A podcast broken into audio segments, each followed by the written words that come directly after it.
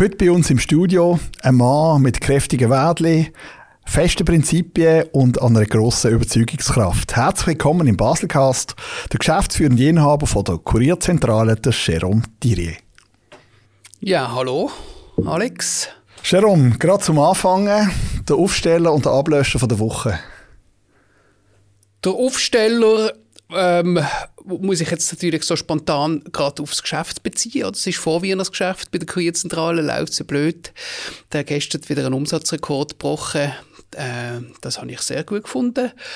Ablöscher, puh, am Sonntag bin ich äh, mit dem Gravel-Velo auf dem Blauen gewesen. und dann habe ich auf einer Abfahrt einen Stein gesehen, hat es mich an den Ranzen gelegt und seitdem ist das Knie lediert. Aber es geht. Es geht, ja. Ich habe schon gemeint, sie irgendetwas gebrochen oder gerissen im Knie, aber es war, glaube ich, einfach prellt gewesen. Also am Sonntag konnte ich nicht laufen und äh, mittlerweile kann ich es wieder einigermaßen biegen. Wie viele Jahre von deinem Leben bist du auf dem Velo unterwegs? Ähm, muss ich rechnen. Jetzt bin ich 41. Äh, vermutlich habe ich mit etwa vier oder fünf gelernt, äh, Velofahren. Jetzt kannst du das rechnen. Wie viel ist das? 35, 36, 37 Jahre. Und nie, also ich meine, du bist ja auch viel im Verkehr unterwegs, nehme ich an. Haben da nie etwas Schlimmes gehabt, hoffe ich? Ich nicht, nein.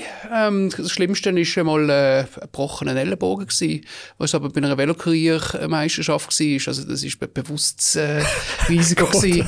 Aber äh, also im, im, im, äh, im Alltag oder im, im Berufsleben habe ich zum Glück, äh, ist, ist mir nie etwas passiert. Und dann äh, ähm, was sind jetzt 25 Jahre, als ich als Velokurier unterwegs bin, äh, bin ich eigentlich schadlos geblieben. Wettkampf ist ein gutes Stichwort Du bist Europameister, ist das richtig? Ja, also Velokurier-Europameister, das ist aber auch schon sehr lang her. Also 2012 habe ich den Titel mal äh, eingefahren, wenn es mir recht ist. Wie muss man sich das vorstellen? Geht es da nur um Zeit? Nein, also das ist, äh, das ist eigentlich ähm, eine sehr komplexe Nachahmung vom Kurieralltag.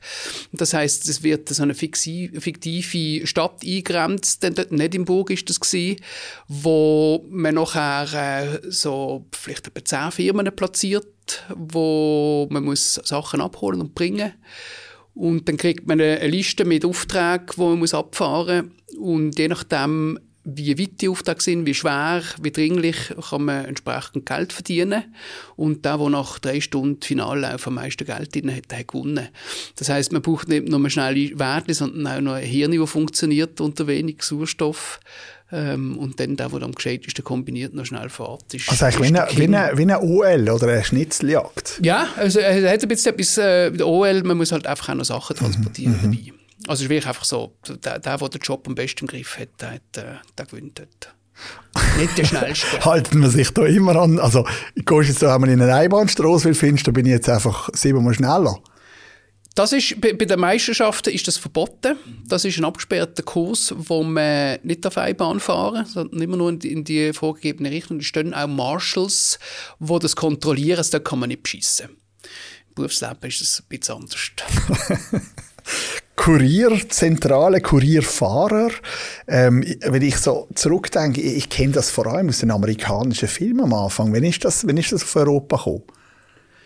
Mm, wir haben Ende 80er Jahre, also 89 ist die Kurierzentrale gegründet worden. Das war auch so ein bisschen die Zeit, gewesen, wo es nach Europa gekommen ist. Also äh, Berlin ist, glaube ich, ähnliche äh, Zeit gewesen, vor der Wende, wo die ersten gegründet worden sind. Und in der, in der Schweiz ist, glaube ich, auch um 88 zu Bern sind die ersten Velokurierdienste klassisch, die wir jetzt kennen, entstanden. Und ab wann bist du dabei gewesen? Ich habe 99 angefangen zu arbeiten bei der Kurierzentrale mit 16. Mit 16? Dann schauen wir doch gerade ähm, die Jugend mal an. Bist du in Basel aufgewachsen? Ja, ja, das bin ich. Äh, geboren im Frauenspital zu Basel und nachher an der Brisacherstrasse im Gleibasel, gerade beim Erasmusplatz, äh, 20 Jahre lang gelebt. Hobbys, Velofahren. Velofahren ist, ist ein grosses Hobby, ja. Das ist sicher mein, mein ausgeprägtes Hobby. Ähm, dann habe ich aber auch noch, spiele ich noch Fußball. Habe ich auch immer gemacht. Also bei den F-Junioren angefangen und immer noch, aber nur noch sehr, sehr blauschmässig. das habe ich auch gelesen, du ähm, Fußballclub Rauchenlachs oder Schutti-Club oder SC. Ja, Das hast du hervorragend äh, recherchiert. Das ist der Schutti Club Brauchlachs. Genau, das ist unsere, das ist ein Verein, aber wir spielen in so einer Alternativ, Alternativliga, die heißt Hinterduckiger Liga. Das sind fünf Teams. Und dort ist die Regel, dass wirklich niemand mitspielen darf, der irgendwo in einer äh, Liga höher als fünfte Liga aktiv shootet oder in den letzten fünf Jahren das gemacht hat. Also, also wirklich sehr blau, blau ist im Vordergrund. Blau ist im Vordergrund und, und sogar in dieser Liga sind wir noch zweitletzte geworden, jetzt letzte Saison. So. Wenn ich gefragt habe, weißt, ähm, Hobby Velofahren, ist denn das etwas gewesen, eben, ist das wirklich bist du da so wieder reingerutscht oder hast du eigentlich immer Velorennfahrer werden oder irgendwie eine Leidenschaft musst du schon haben, dass du tagtäglich und bei jeder Temperatur auf dem Velo unterwegs bist? Also irgendetwas muss da in dir innen schlummern. Ja, also ich mach's, ich mach's schon gern, oder? Also ich bin gern äh, Velo gefahren, oder ich bin äh, als kleiner Pinkis auch schon mit dem Velo Rheinweg entlang in die Schule ins Theodors. Und ich habe das toll gefunden, aber so richtig angefangen jetzt erst, als ich ähm, Velokurier geworden bin. Da habe ich gemerkt, wie toll das ist, oder wenn man den ganzen Tag kann Velo fahren kann, äh, Glückshormon ausschütten und dann erledigt ist äh, zu oben. Ähm, ja, das ist schon äh, das ist etwas, was ich äh, merke und weiß, dass es mir gut tut, wenn ich viel Velo fahren. Aber du bist nicht hyperaktiv.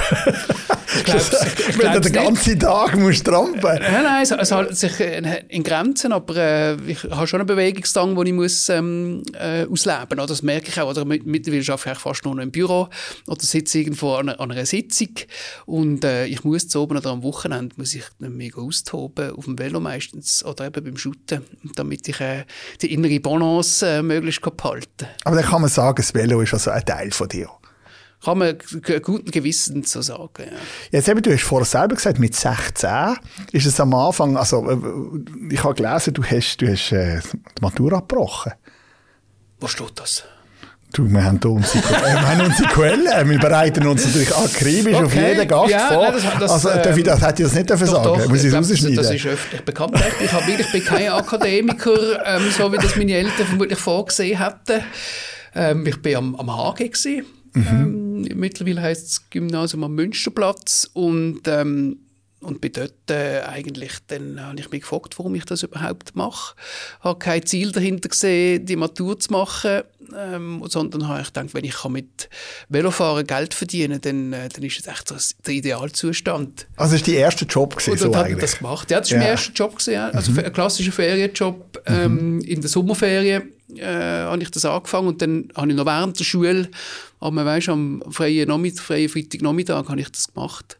Und irgendwann habe ich mir entschieden, ich setze da alles auf die Karte, äh, Velokurier. Der Schulabschluss ist nicht so wichtig. Wie hast du das mit deinen Eltern? Ist das so ein Samstagnachmittag entscheidest du so, Papi, Mami, mal zuhören? Nein, nein, das ist eher ähm, äh, ein, ein, Entscheid gewesen, den ich für mich selber getroffen mhm. habe, ohne dass ich sie groß einbezogen habe. Und sie haben das natürlich überhaupt nicht lustig gefunden, aber haben aber auch keine große Handhabe mehr gehabt, mich, mich umzustimmen und haben mir dann das machen Und wo ist der Punkt gekommen, wo du gemerkt hast, das ist wirklich Business, Business? Ist, weißt, ist das von Anfang an schon so gewesen? Oder ist es am Anfang eher ein Ausbrechen gewesen aus dem Alltag, wo du eigentlich gemerkt hast, das ist nicht mein? Und dort hast du dich wohl gefühlt. Aber hast du das schon, also mit 16 hast du nicht gesagt, okay, ich will mal das Unternehmen übernehmen und Nein, also, also ganz am Anfang ist es wirklich einfach äh, so eine Begeisterung für das Velofahren den ganzen Tag. Auch die Leute, die dort geschafft haben, das sind alles coole, junge Menschen gewesen, die eben das ist so, so eine Szene, wo nicht so konform waren. Die erste Szene und, und es war auch gut vernetzt, gewesen, schweizweit und, und äh, Europa und weltweit. Oder? Und das hat mich natürlich schon so als junger Mensch hat mich das fasziniert. Ich habe dann aber schon relativ schnell gemerkt, dass ähm, als, als, als Velokurier, dass, dass das äh, keine Zukunft hat. Oder? Und es ist dann immer schon ein bisschen ähm, in meinem Kopf herumgeschwirrt, dass wenn ich noch irgendwann einmal so die ähm, so meine Eltern zufriedenstellen zum Beispiel oder, oder sonst alle Ansprüche von außen, dass ich mir dann auch am besten kann durchmogeln kann, wenn ich nicht muss irgendwie noch ein Studium machen muss, sondern wenn ich kann von dem Kuriergeschäft gut leben kann. Aber, da hätte ich früher mal daran überlegt, auch, auch ein eigenes Queer-Unternehmen aufzumachen. Ah, dann hast du das Unternehmen gehen, ist aber doch schon durchgekommen. Ja, ja, also ich bin immer schon ein unternehmenslustiger Mensch gewesen, oder bin an der Pfade gewesen und in den Klicken und so und hat immer Sachen angerissen und organisiert. Und ich dachte, ich kann sicher auch eine eigene Firma haben. Das kriege ich auch noch an. Also ich bin sehr zuversichtlich gewesen. Ähm, es ist dann aber nicht so einfach gegangen, wie ich, wie ich das gedacht habe. Jetzt nachher hast du dann gleich noch das KV gemacht. Ist jetzt doch eine Tätigkeit, wo du wieder viel sitzt? Ja. Widerspricht sich das denn nicht? Oder ist das gerade der Ausgleich gewesen, zum viel Trampen haben? Nein, also es ist, es ist halt einfach, ich habe natürlich gewusst, oder respektive meine Eltern haben gesagt, du kannst nicht einfach ohne Abschluss durchs Leben gehen oder das holt dich irgendwann ein. Das sind wir in der Schweiz. Das ist ja, so. das sind wir in der Schweiz. Da kannst machen, was du willst, aber zuerst bist, muss bist Abschluss. auf, aufgeschmissen. Oder? okay, vielleicht haben sie recht. Und ich habe natürlich, aber in dem KV lernt man einfach auch alles, was du brauchst, wenn du, wenn du ein Büro führst. Ja, darf ich auch fragen, es gibt ja eben Spedition, Versicherung, Bank, was ist das gewesen? Welche Branche, KV? Ich habe das auf einer Werbeagentur gemacht. Werbeagentur, okay. Ja. Schaffner und Konzelmann. Grafikatelier oder Grafikagentur eigentlich ist das gewesen. Doch, kreative Richtung. Kreative Richtung, genau. Auch ein dynamisches Umfeld. Mhm. Also, es, hat mir, es hat mir dort eigentlich gefallen. Ähm, und, und eben, ich, ich habe natürlich schon auch dort im Hinterkopf gehabt, wenn ich das KV habe, dann habe ich nachher das Rüstzeug zum, äh, zum Hauptverwaltung von einer, von einer Kurierfirma können zu leiten. Aber dann ist das doch, wie, wie alt bist du gewesen, wo du zuerst mal die Gedanken gemacht hast? Also die ersten konkreten Gedanken zum Kurierdienst machen, wann ist das? Ich glaube etwa 2004. Wann bin ich 22 gewesen? Mhm. Also sechs Jahre nachdem ich angefangen habe. Mhm. Und du bist seit 2015 Geschäftsführer? Ja, also... Weil heute äh, bist du ja Inhaber und als geschäftsführender Inhaber. Genau. Also hast du, hast du das Geschäft dann finanziell übernommen? Die eingekauft oder abgelöst? Oder ist das eine, Nachfolgeregelung gewesen? Oder wie ist das vor sich gegangen? Es ist eine Nachfolgeregelung gewesen. Ähm, also ich habe mich dann also dort, als ich mich das erste Mal mit dem Gedanken äh, umgeschlagen habe, äh, selber Unternehmen zu was umgegangen, von Scratch, Scratch auf eine eigene Queerfirma gerade sofort zu gründen. Und diesen Gedanken habe ich dann wieder geknickt. Ich denke, das ist vielleicht besser, wenn ich noch ein bisschen äh, Tropes lehre eigentlich vom, äh, von ihm, was die Firma hat und aufgebaut hat. Und habe mich dann so entschieden, dass ich quasi einfach etwas Bestehendes dann vielleicht irgendwann machen, übernehmen, wenn er nicht mehr mag. Und das ist dann genau so aufgegangen. Irgendwann war er äh, Mitte 60 gewesen. und ich habe ihm dann gesagt, so, also wenn, wenn du eine Nachfolge brauchst, ich würde das einfach gerade sofort machen. Und er hat dann gerade zugesagt und fand, ja, das ist super. Dann habe ich nur noch darauf gewartet, dass ich mich mal melde. Und so habe ich ihm die, die Firma dann können abkaufen in einer, einer klassischen Nachfolgeregelung. Ähm, auch noch zu einem einigermaßen vernünftigen Preis können übernehmen Wie viele Mitarbeiter sind denn heute? Jetzt, Stand jetzt, jetzt haben wir gerade die Löhne vom äh, November überwiesen, es sind glaube ich 103 Menschen, die für uns arbeiten. Ist aber mit Vorsicht zu genießen, die Zahl, weil das sind alles, oder die meisten sind Teilzeitler. Und wenn man jetzt das abbricht und, und alle Stunden zusammenrechnet, dann sind es vielleicht etwa 40 bis 45 Vollzeitstellen, je nach Auslastung. Also in der Sommerferien sind es weniger und jetzt vor Weihnachten sind es wahnsinnig viele Stunden, die geschafft werden. Wie fest ist bei euch die Differenz zwischen Privatlieferungen und Businesslieferungen? Weil ich hatte mal einen Kollegen, der beim Pizzalieferdienst geschafft hat. Und der ist natürlich am Morgen um zwei gerufen worden. Und der hat mir Stories erzählt, was du da alles erlebt hast, wenn die Türen aufgegangen ist. Haben ihr das auch? Oder ist bei euch eher, also da bringt der Vertrag zum Unterschreiben am 5 Uhr noch zu der Bank? Ja, also es ist, bei der Kurierzahl, beim Express, Express Kuriergeschäft hast du 90% äh, Firmenkunden und 10% äh, Privatkunden. Oder also das, äh, da kommst nicht in so viele Wohnungen rein. Was anders ist, oder? Wir werden jetzt ab dem 1. Januar wieder Food Delivery machen und dort ist es genau anders. Oder? Dort hast du 90% Privatkunden, die Essen heimstellen und 10% Firmenkunden. Erzähl mal, wie hat sich euch das Business verändert? Ich nehme jetzt mal an, als ihr angefangen habt, eben hat man noch viel Papier hin und her geschickt. Das wird heute wahrscheinlich alles digital basieren. Was, was, was hat sich verändert? Ja, also das ist, das ist eine ziemlich radikale Veränderung gewesen. Wie, wie du sagst, also mit Digitalisierung äh, hat sich eigentlich alles geändert. Als ich angefangen habe, 1999, hast du hauptsächlich für Werbeagentur Druckereien geschafft, weil die immer irgendwie gut zum Druck und irgendwelche CDs und, und äh, Sticks verschickt haben, weil du es einfach nicht hast können, äh, online verschicken das, oder? Also das kenne ich auch noch. Man hat immer gesagt, ja, ja. der beste Kunde ist ein in Distanz von einem Velokurier. Weil wenn du müssen irgendwie Gigadaten übermitteln, früher noch unmöglich gewesen. Ja, ja, ja. Das ist alles bei uns gelandet. Oder Röntgenbilder, ähm, ja, Druckerzeugnis und so weiter. Also es ist noch wahnsinnig viel physisches Papier umeinander gefahren worden.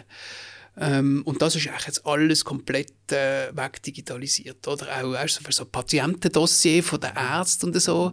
Also, was wir da eins Papier rumgefahren haben, ist, äh, ist, ist unglaublich eigentlich. Oder? Und wenn ich in, in die Datenbank gehe, schaue, wer sind unsere Kunden gewesen, unsere Key-Accounts vor 20 Jahren oder 25 Jahren, die sind alle weg. Oder? Die, die, die brauchen uns nicht mehr. Und wir sind natürlich äh, nicht stillgestanden, sondern haben es weiterentwickelt. Oder? Also mittlerweile machen wir sehr viel äh, Heimlieferungen von Läden, wo wir wissen, das ist noch physisch, wird das noch lang äh, transportiert werden, solange du nicht kannst daheim 3D drucken, dir das ausdrucken. Wir sind sehr viel Medizinal, äh, Medizinalwesen tätig für Labor, Blutproben, weißt du, also solange du nicht kannst daheim die Blutanalyse machen, musst du noch zum Doktor und von dort musst du ins Labor. Ähm, ja, also wir sind jetzt sehr auf das spezialisiert, wir wissen, dass muss physisch transportiert werden und das wird noch einen Moment lang so bleiben. Eben eigentlich, wenn man so zurückdenkt und du hast äh, Kurierfahrer gesehen, hast immer so gedacht, das ist eh ein Studentenjob. Aber die sind ja eigentlich äh, so etwas von gesichert für die Zukunft. Also ich meine, euch kann jetzt eine KI nie ersetzen. Euch braucht es in einer lebendigen Welt, in einer Stadt, die schafft, haben die, die sind eigentlich der Zukunftsträger. ja, ja, ja, also das, das sage ich auch immer, oder? Es ist eigentlich ein, ein todsicheres Business, weil ähm, äh, solange wie Sachen transportiert werden in einer Stadt, braucht es uns. Ähm, uns jetzt speziell als Velokurier umso mehr, ähm, solange die Stadt so eine Katastrophe ist für die Auto, oder? Also das ist das, was wir auch merken. Viele Unternehmen, die selber noch ausgeliefert haben mit, mit Auto, die, die haben das schon lange uns abgegeben, weil wir das einfach günstiger machen weil wir schneller und flexibel sind. Und ähm, ja, es ist schon es ist ein ernstzunehmender Geschäftszweig geworden und, und nicht mehr einfach so ein Spleen von, äh, von äh, ja, Umweltschützern und Idealisten, was vielleicht am Anfang war, wo man denkt, wir können es so machen. Und es hat sich eigentlich als gutes, als gutes Geschäftsmodell erwiesen. Ich habe nämlich gelesen, dass du auch durch, ähm, Unternehmen von Velologistik überzeugen. Ist das im Zusammenhang jetzt mit, mit eurer Kurierzentrale oder ist das auch ein beratendes Mandat wo du hilfst, äh, Unternehmen auch aufs Velo umzusatteln?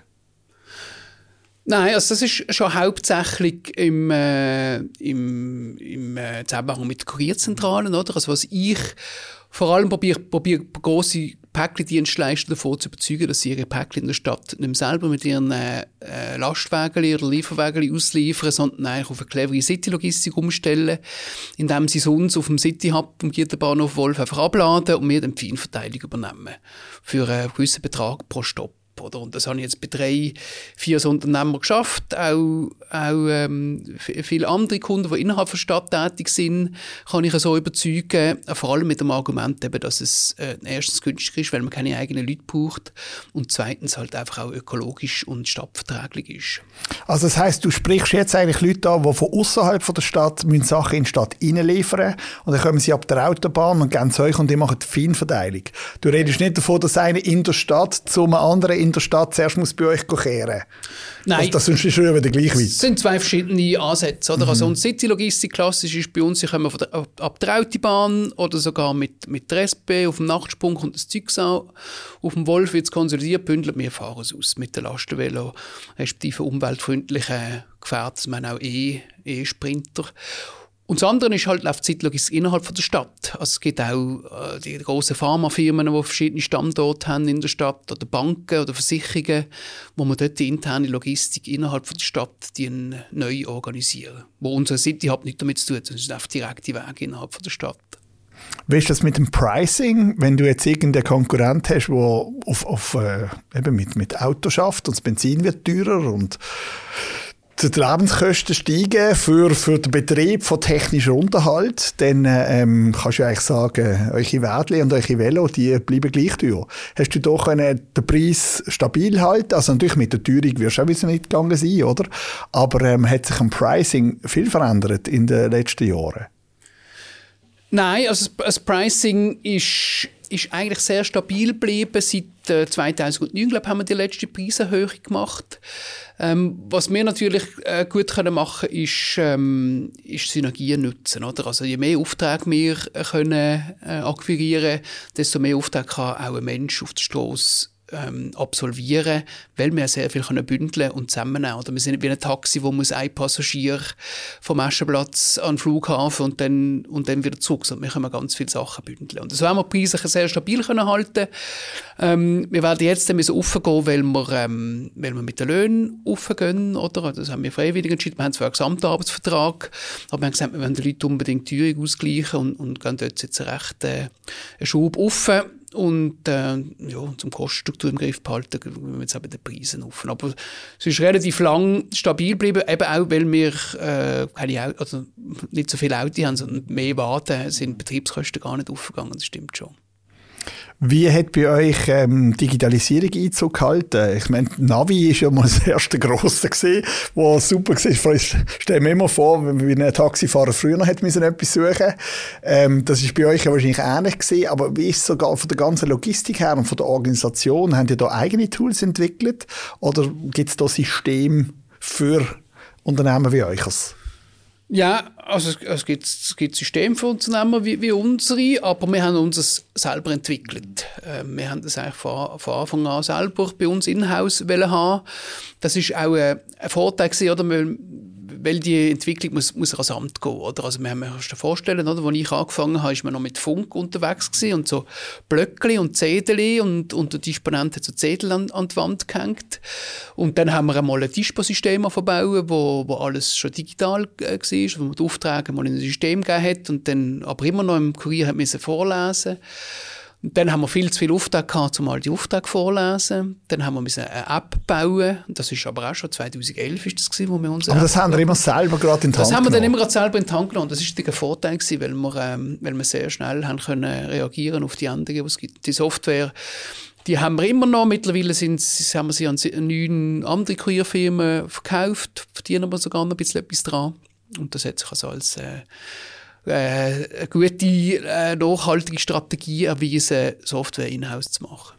Eben, du bist ja doch erfolgreich mit deinem Unternehmen und, und eben hast einen langen und grossen Erfahrungsschatz. Expandieren, andere Städte, andere Länder, ist das nie ein Thema gewesen? Nein, das ist äh, erstaunlich. Also in der Schweiz haben wir, haben wir ein sehr spezielles äh, System, weil wir dort eigentlich schweizweit tätig sind, aber es nicht selber machen sondern da arbeiten wir mit, ähm, mit der SBB zusammen. Das heißt, wenn jetzt du sagst, äh, los Kurierzentrale, ich muss jetzt unbedingt da äh, einen Geschenkkorb äh, ins Tessin zu meiner Mutter haben, dann sage ich, ja, das mache ich das mache ich dir. Aber ich hole ihn nur bei dir ab, bringe ihn am Bahnhof, dann geht er mit dem Zug durch Gotthard oder, oder oben durch wieder mittlerweile. Bis ins Tessin, dort nimmst du den Velokurier in Lugano aus und stellst dazu. Und wegen dem haben wir sehr, sehr starke Verbindungen zu den, all diesen lokalen Velokurierdiensten. Und wenn ich jetzt wo kann sage, ich mache überall ähm, eigene Satelliten auf, mhm. dann wäre natürlich aus aus diesem System. Wegen dem habe ich das nie gemacht. Sondern immer gesagt, wir, wir probieren jetzt Basel so, ähm, so gut wie möglich den Markt auszureizen und, und da sind wir eigentlich immer noch dran. Jetzt, du bist ja auch noch politisch tätig. Ähm, kannst du das verbinden, wenn du viel mit dem Velo unterwegs bist und die Stadt so wahrnimmst, in welcher Partei bist, von was setzt du ein? ja, also das, das hängt schon ein bisschen zusammen. Also ich bin bei der, bei der Grünen Partei. Ähm, die haben mich einmal angefangen, äh, natürlich aus dem Grund, weil ich ein nachhaltiges, umweltfreundliches Geschäftsmodell habe. Ähm, und ich habe mich dann dort mal auf die Liste setzen lassen, weil ich mich auch mit diesen Werten ähm, identifizieren Da bin ich dann äh, erstaunlicherweise auch einmal nachgeguckt. Das ist nicht direkt gewählt worden, aber relativ gut gewählt worden. Und dann habe ich mal nachrutschen. Wenn du sagst von dir selber erstaunlicherweise, ist das jetzt ein Understatement oder hast du wirklich nicht damit gerechnet? Ich habe wirklich nicht damit gerechnet. Also die, äh, ich habe dann gesagt, ich habe eigentlich keine Zeit für das. Ich habe ein Unternehmen und, und ich, das ist jetzt auch nicht mein oberstes Ziel in grossen Rot Und dann haben mir alle gesagt, ja, du musst keine Sorgen machen, kannst auf die Liste kommen. Wenn, wenn du nicht, nicht willst, gewählt werden dann wirst du auch nicht gewählt. Und, und ja, das ist natürlich auch so gewesen. Ich bin nicht gewählt worden, aber ich bin relativ gut. Und, und wenn dann ein äh, oder zwei Leute äh, zurückgetreten sind, habe ich dann können nachrutschen. Und ich habe dann äh, denke, no risk, no fun. Ich schaue mir das einmal an und, und habe dann angenommen. Ich habe nur, glaube ich, zwei Wochen Zeit gehabt, um mich zu entscheiden. Und äh, seitdem bin ich im Grossen Rot tätig. Ja. Das ist jetzt auch schon, glaube ich, viereinhalb Jahre her. Und ähm, wie du sagst, die, die, Themen sind natürlich viel im Verkehrsthema, Velothema, oder wo ich sehe, wo man noch mehr könnte machen. Da sind auch die meisten Vorstöße äh, von mir, wo, wo, wo kommen in diesem Bereich äh, und, und, ähm, ja, und ich bin in der Wirtschafts- und Abgabenkommission, weil ich halt ein bisschen Bescheid weiß, wie, wie die Unternehmen funktionieren. Aber das ist eigentlich eine gute Kombi. Du bist aber auch noch äh, bei der Schweizerei-Häfen. Ja. Vom Velo zum Schiff. ist natürlich sehr naheliegend. aber ja. eben, also wie verbindest du die Kommission? Eben auf der einen Seite Wirtschaft- und Abgabekommission und auf der anderen Seite eben Schweizerei-Häfen.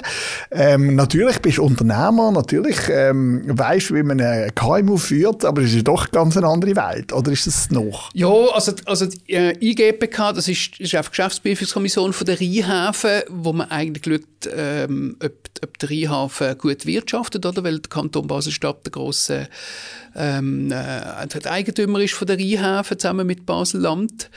Und da geht es aber auch viel um Logistik im Rheinhafen. Mhm. Oder? Also, man der Conchine, äh, der, der Fluss äh, und, äh, und Strasse kommen da zusammen. Und, äh, das ist Logistik die, kennst du aus, das ich, ist ein Ich bin halt in der Mikrologistik tätig, ja. habe auch sehr viel mit diesen grossen Logistikern zu tun. Von dem her fühle ich mich dort auch wie ein Fisch im Wasser, äh, blöd gesagt, in dieser, in dieser Kommission. Wie, man sagt ja vielfach, eben, dass jetzt Basel nicht zwingend eine Velostadt ist, aber im Vergleich zu anderen internationalen Städten. Aber gleich finde ich, wenn du jetzt mit dem Velo unterwegs bist, also wir haben auch, wir haben hier zwei E-Bikes, oder? Wenn wir mehr zum Kunden müssen, ist das natürlich super. Du bist überall in 10, 12 Minuten, du vielleicht in drei.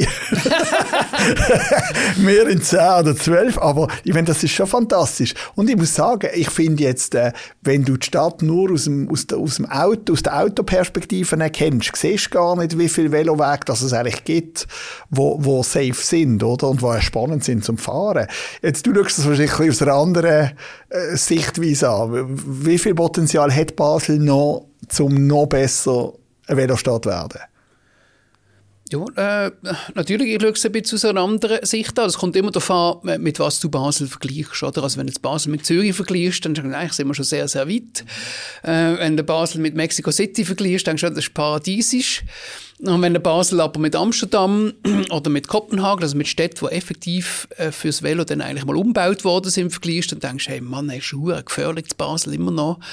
Aber ähm, hat das nicht mit der, mit der Breite und mit der Größe der Straße zu tun? Ich, wir sind in viel in Hamburg und in Hamburg, wir, wir laufen immer auf den Veloweg, weil wir denken, es ist, es ist, noch, es ist noch das Trottoir. Ja, ja. Jedes Mal. Ja, Aber das, die, haben einfach, die haben einfach viermal so viel Platz. Ja, ja, natürlich. Oder? Also es, ist, es ist eine Platzfrage und das ist auch der große Fight in Basel Basel immer, oder? Also wenn du willst, Platz schaffen fürs Velo, dann musst du eine Seite Parkplätze wegnehmen. Mhm. dann ist, du weißt, das Geschrei ist mhm. riesig, wenn die mhm. Leute nicht mehr ihr Auto fast gerade Es gibt natürlich auch die Unternehmen, die mit Auto liefern Ja, und, und, und ich sage auch, oder? Also mein Unternehmen, die mit dem Auto liefern die leiden eigentlich am meisten unter denen, die nicht unbedingt Auto fahren oder? Also ich, mhm. ich plädiere sehr dafür, dass vor allem die, die pendeln, also weißt, wenn ich am Aschenplatz stehe ja. mit meinem Kurierauto, dann sind das nicht die Gewerbler, die den Stau verursachen, sondern sind, sind die Elsässer, die deutschen Aargauer, Dornach und Basel, äh, Solothurn und Basel bieten. Oder? Und das ist, das ist das Problem. Oder? Die brauchen sehr, sehr viel Platz äh, zu den Spitzenzeiten. Und da haben wir, glaube schon ein bisschen Potenzial, ähm, also entweder die, die Zufahrten besser zu regeln oder, oder die Zeiten besser aufteilen. Und, und vor allem für das Gewerbe finde ich wichtig, ist, dass dass freie Fahrt äh, garantiert ist. Eben, du, du hast mir jetzt ein bisschen die Antwort vorausgenommen. Ich gebe dir einen Zauberstab, du darfst die Logistik und das Verkehrswesen von Basel einmal richtig durchschütteln. Welche drei Massnahmen würdest du ergreifen? ja, also ich wollte ich würde schauen, dass die Pendler anders in die Innenstadt kommen. Oder? Also wenn sie unbedingt mit einem Auto kommen, dann, dann können sie irgendwo park and ride. Oder gibt es für, für, für die Elsässer gibt es das schon gar, oder können dort selber. Und wenn sie unbedingt trotzdem in die Tiefgarage von der UBS am Aschenplatz, dann sollen sie halt 10 Noten zahlen jeden Tag, wenn sie das machen wollen. Das, das, fände ich nicht das Dümmste. Ähm, das andere ist, ich wollte, ich wollte durch das man dann vielleicht weniger Auto in der Stadt hätte, wo ich dort dort, dort die eine die oder andere Autospur abbauen oder einen oder anderen Parkplatz aufheben und Platz für die Velo- und Fußgänger machen. Und vielleicht sogar noch ein Bäumchen. Was gibt es sonst noch über dich zu berichten? Du hast noch verschiedene, ähm, bist noch in verschiedenen Führungs- und Aufsichtsgremien. Der Verein Offcut ist mir noch aufgefallen. Willst du schnell mit deinen Worten ähm, beschreiben, was ihr dort macht? Ja, der, Verein Offcut, also da bin ich im Vorstand und ähm, das ist halt einfach auch so eine, äh, so eine, ein Anliegen, Anliegen das ist Kreislaufwirtschaft, klassisch, oder? Also man muss mit diesen Rohstoffen, die man hat, möglichst sorgsam umgehen. Und Offcut ist eine super Initiative, weil die sammeln alle Abfälle von überall eigentlich. Äh, das ist das Material, das man wieder brauchen kann zum, zum Basteln. Oder? Also es sind grosse Firmen, die dann dort anliefern, oder das Theater, das anliefert, so alte, alte äh, Sachen von der, äh, von, der, von der Bühnenbilder und so. Also wahnsinnig viel Material, das man dann wieder kann verkaufen kann. Und, ähm, ja, und so wird eigentlich auch der Abfall vermieden. Und dann ist der, der Lebenszyklus von diesen Materialien entsprechend verlängert. Was machst du, wenn du nicht am Arbeiten bist? ja, das ist äh, erstaunlicherweise auch ein Velofahren. Also Velofahren zum Arbeiten, aber auch Velofahren in, in der Freizeit. Äh, wir haben es eigentlich schon gesagt. Shooten, äh, an den FCB-Match gehen. Das ist ein spannendes Thema. Was, was, was meinst du? Wie entwickelt sich das? Also bist du ein Hardcore-Fan oder verfolgst du es? Also Hardcore-Fan. Früher bin ich, bin ich ziemlich Hardcore-Fan gewesen, bin dann jedes Auswärtsspiel gegangen. Das mache ich mittlerweile nicht mehr so äh, regelmäßig, aber ich habe eine Saisonkarte im D4 auf dem Balkon oben seit, äh, seit eh. Also seit dem neuen Joggeli sieht man dann eigentlich die gleichen Plätze seit 2001. Also ich würde mich schon als sehr äh, äh, committed Fan äh, be betrachten. Und jetzt vor allem auch jetzt in dieser schwierigen Phase bin ich fast, äh, schaue ich, dass ich fast jedes Mal kann kommen ähm, Ja, und, und bin natürlich schon, ähm, ja, bin gespannt, was noch angeht. Die Prognose, schaffen Sie es in die obere Tabellenhälfte noch? Schwierig. Lass das offen? Ja. Also nein, ich, ich glaube, es wird schwierig, das noch zu erreichen. Oder? Aber äh, hoffe es natürlich.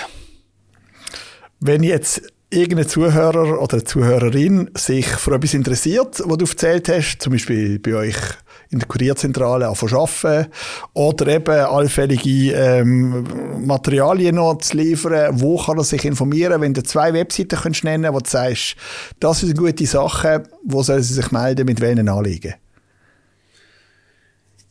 Ja, also auch das liegt auf der Hand, oder? Wenn man etwas transportiert hat, kommt man zur kurierzentrale.ch und dann wird jeglicher Transport können dort organisiert werden. Und ähm, wenn irgendjemand Material braucht oder wird etwas basteln oder, ähm, oder sonst eine gute Idee für die Kinder zu machen, dann geht auf offcut.ch. Wenn ihr eine gute Partei sucht zum Beitreten, dann grünebasel.ch. Dürfen auch drei sein. Jerome Dirje, vielen Dank für den Besuch im Baselcast und ähm, alles Gute, vor allem auch bei diesen tiefen Temperaturen. Schützt euch. ja, vielen Dank für die Einladung, merci. Wir, wir probieren warm zu bleiben. Ja. Der Baselcast, produziert von fadeout.ch.